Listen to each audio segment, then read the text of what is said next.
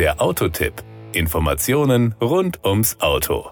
Es soll jetzt keineswegs despektierlich klingen. Ich stelle mir gerade den modernen Hieronymus Karl Friedrich von Münchhausen vor, besser bekannt als Baron Münchhausen. Heute würde er nicht mehr auf einer Kanonenkugel reiten, stattdessen wäre er in einem schnellen Auto unterwegs. Und da sehe ich geradezu den Abarth 695 vor mir. Das ist als Kompliment gedacht, denn so wäre der Baron angemessen unterwegs. Das Outfit. Dass der Abarth 695 ein Wolf ist, versteckt er übrigens nicht unter einem Schafspelz. Er zeigt es geradezu. Spätestens beim Blick auf das Heck weiß man angesichts der vier Auspuffrohre, was sich unter der Haube verbirgt. Power und Drive. An genau diesen Auspuffrohren erkennt man auch, dass man nicht den Abarth 595 mit 165 PS, sondern den 695 mit 180 PS vor sich hat. Die Höchstgeschwindigkeit beträgt hier 225 km/h. Der 0 auf 100 km/h Beschleunigungswert liegt bei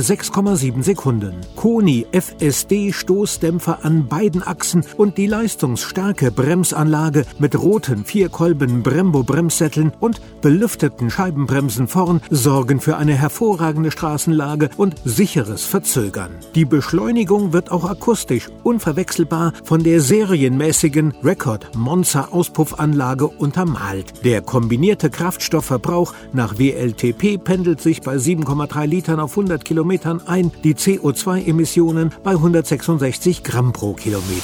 Die Innenausstattung.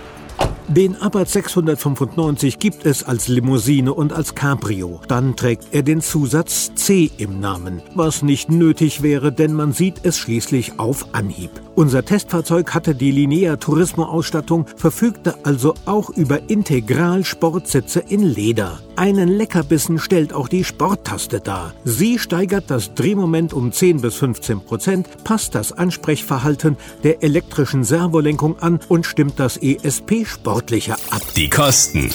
Die Preise des Abarth 695 beginnen bei 30.990 Euro. Dafür bekommt man die geschlossene Version mit Schaltgetriebe. Die von uns getestete Cabrio-Variante kostet 33.990 Euro. Eine Automatik gibt es für jeweils 1000 Euro Aufpreis.